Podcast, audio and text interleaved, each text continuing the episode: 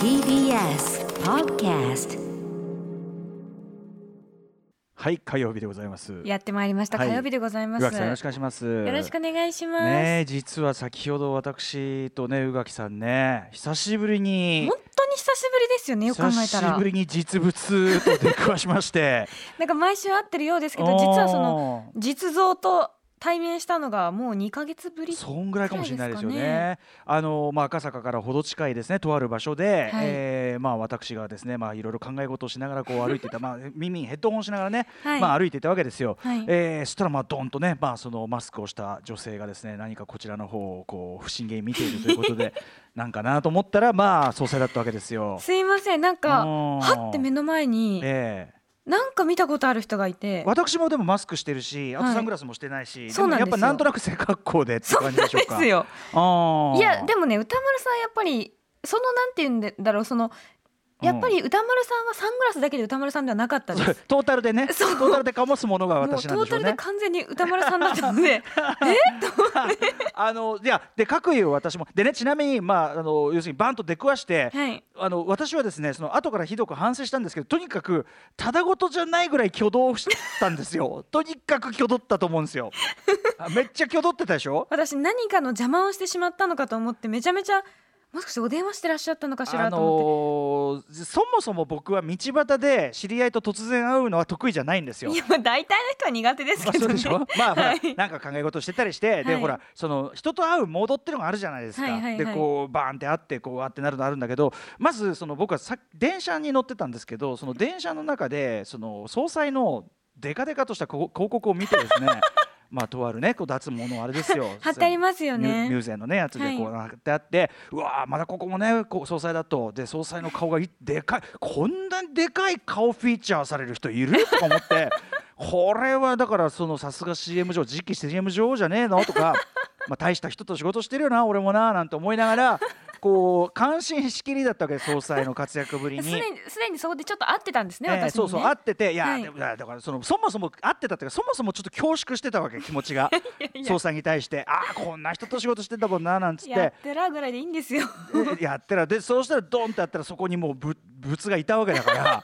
おいっていうね。あとやっぱ道端に宇垣さんなんかいるとやっぱちょっとねうわこんなとこいるんすかみたいな感じありますよね。歩いてますよ。テクテク。うん。いいんすかこんなとこいてみたいな、うん、なんかちょっとそれでね挙動不審になりまして宇垣さんがねあのえどどどどうしたんですか？なんてことを言ったらその宇垣さんがいろいろ言ってるんだけどあ最初の方耳入ってないです。だから会話になってなかったでしょ全然。はい。全くなんかまあイヤホン入れてらっしゃったかなとか思って。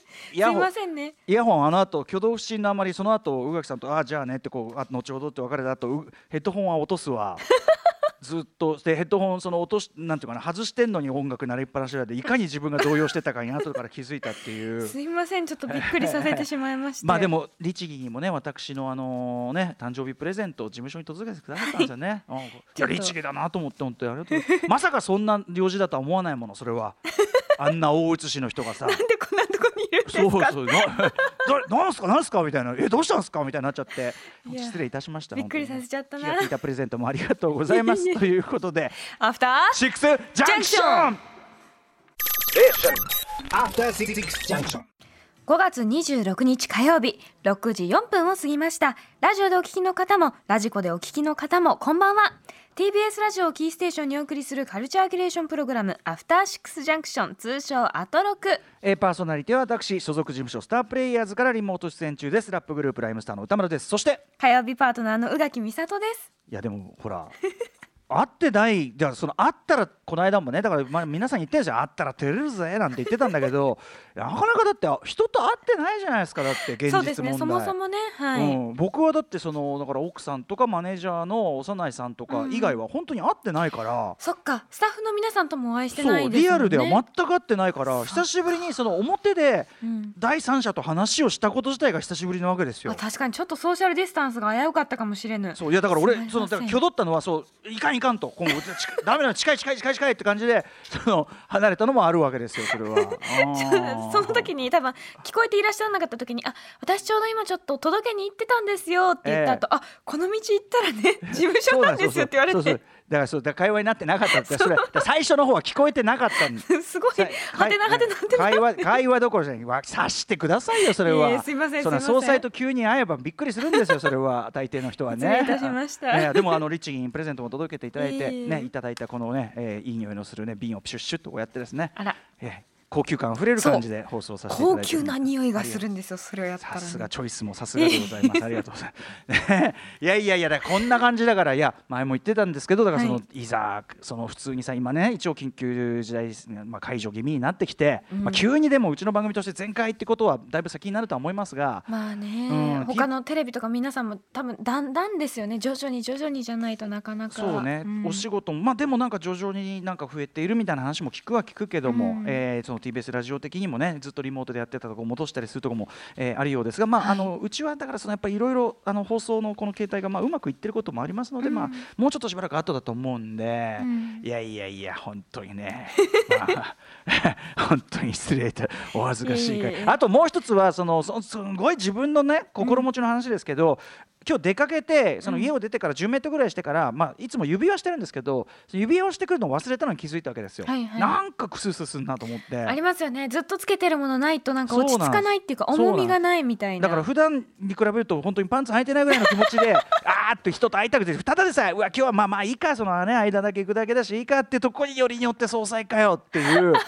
ノーパンの歌丸さんと私は会ってしまったんですね。ノーパンではないですよ。心の例えです例え例えですけども。あと今日はなぜかねなんかいろいろこう準備するのが面倒くさくって、うんうん。なんかそのほらいつもだったら鼻毛をものすごいもうちょっとちゃんと剃るとこを、まあ今日一日ぐらいいいかみたいなのあんじゃない？まあいいか、はい。一日じゃそんな伸びねえしみたいな感じで。そういう心持ちで出てしまったんですよ。だから指輪はしてねえわ鼻毛もちゃんと剃ってないわみたいな。鼻毛って剃るんですね。剃りますよ。それあなたはミュゼでもうね違う違う全ミュゼ脱脱毛でバシッ鼻毛鼻毛コースないかもしれない。いや鼻毛はそのいやあの私鼻の形的にまあ 鼻毛が目立つのもありましてね。うん、割とこうなんていうのかな鼻の奥が見えやすい構造というんでしょうか。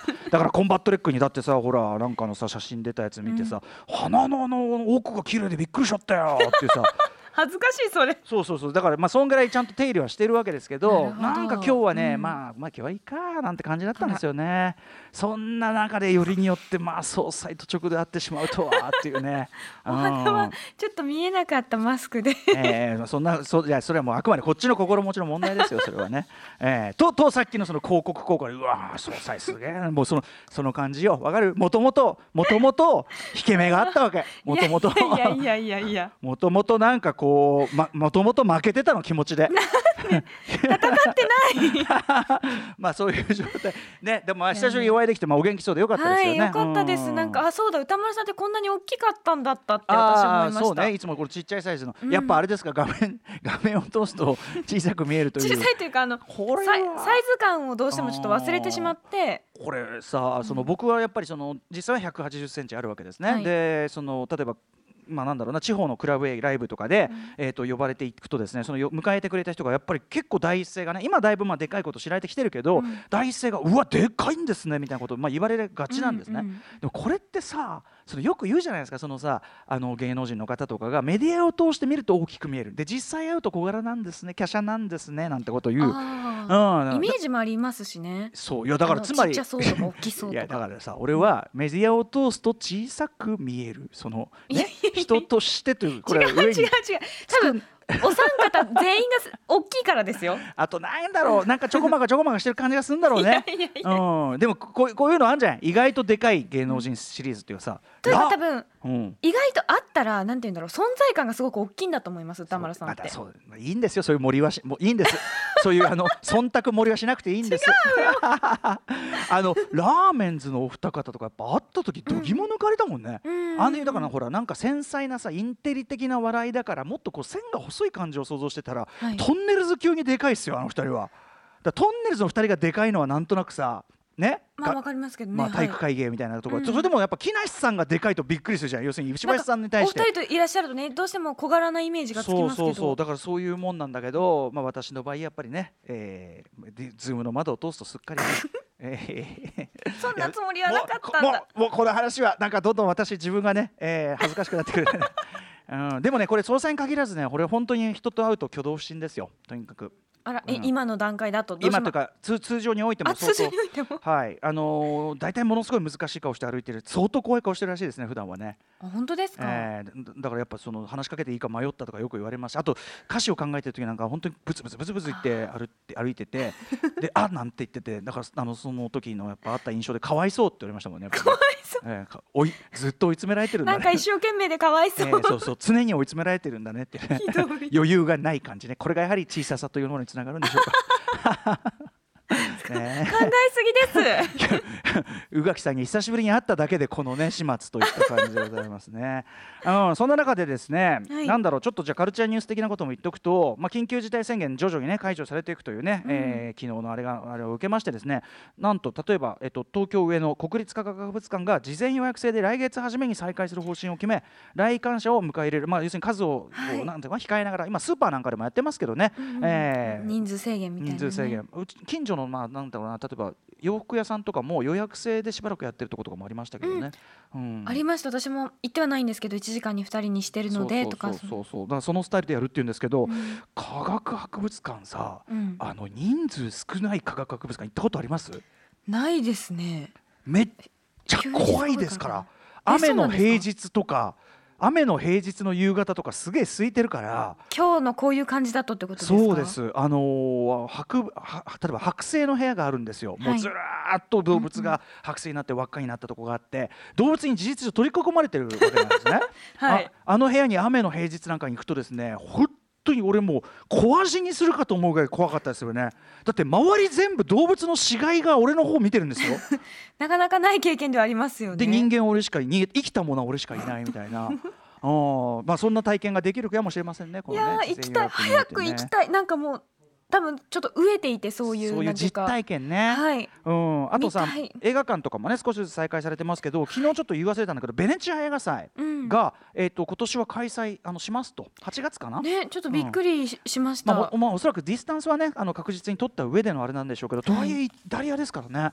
あのーイタリアでだからベネチアでやるということは結構あじゃあ世界的にやっぱりそういう方向なんだなっていう感じが。ね、少しずつ落ち着いてきたのかなっうん。てまあ、もちろん急にね緩めちゃちょっとっていうのがありますからうん。僕は今週末なんか相当心配なんですけどね。みんなねちょっとどうしても外に行きたい気持ちはわかるけれどっていう。うん。だからまあこの番組的にはですねまああの引き続きディスタンスモードは保ちつつのはい少しずつ少しずつね、えー総裁にも慣れていこうかなと。あベネチアは9 9月月。からみたいですね。あ9はい。月か、まあねそんぐらいはね多少はというふうに思いたいですけどね。その頃にはちょっとこうもうちょっと気軽にねお外出られるようになったらいいなとは思うんですけれども、まあ、総裁とこう落ち着いて直接を、ね、顔を合わせるのもおそらく2年後といったあたりになると思うんです。そんな先？えー慎重には慎重を期してというのがございますんで。その頃にはもうど会ったとたらもう失禁でしょうね。僕なんかね。今日このざまなんですか？ら2ヶ月でこれなんですからねその時が楽しみです。怖いよ。何の準備をしたらいいのか。ということでメニュー紹介。この後すぐはカルチャー最新レポート。下北沢の古書ビビビの店主馬場浩二さんとお電話をつなぎます。そして6時半からのカルチャートークはお笑いコンビパンクブーブーの佐藤哲夫さんが番組初登場。おすすめのガンダムのプラモデルガンプラをご紹介いただきます。佐藤さんはゲームも詳しければガンプラもすごいって本当すごい方ですな、えーそして7時からのライブディレクトは番組初登場。元ガリレオ・ガリレイのメンバーを中心に結成された4人組ロックバンド BBHF の、えー、とライブなんですけどこれがまたねあの今までにないタイプの遠隔ちょっとセッションというかこれをね聞かせていただけるということで非常に、えー楽しみでございます。7時40分頃からは新概念提唱型投稿コーナー。何かが始まる音がする。YOKAN 予感。そして8時台の特集コーナービヨンドザカルチャーは？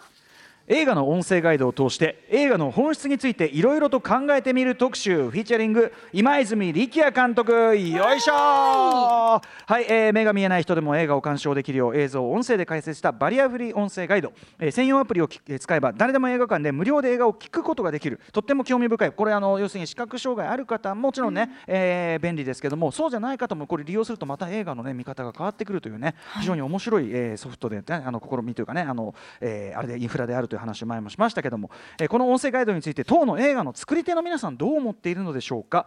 ということで今夜は「愛がなんだメローヒズ」もう本当にここのとこ立て続けに作品しかもこことね公開作がさらにこの後も控えまくっている。うん全部素敵なんですよ、全部面白い。今回のね新しいね街の上でも面白超面白かった、えー映画監督の今泉力也監督、えーそして「愛がなんだ」の音声ガイドの脚本を担当した松田孝子さん。さらに視覚障害者の立場から音声ガイドをチェックしてアドバイスをする黒沢美香さんをお迎えしてそれぞれの立場を通じて映画の音声ガイドについて深く立体的に考えていく特集をお送りします。番組への感想や質問などリアルタイムでお待ちしております。アドレスは歌丸 @tbs.co.jp 歌丸 @tbs.co.jp まで。読まれた方全員に番組ステッカーを差し上げます。それではアフターシックスジャンクション行ってみよう。After Six Junction.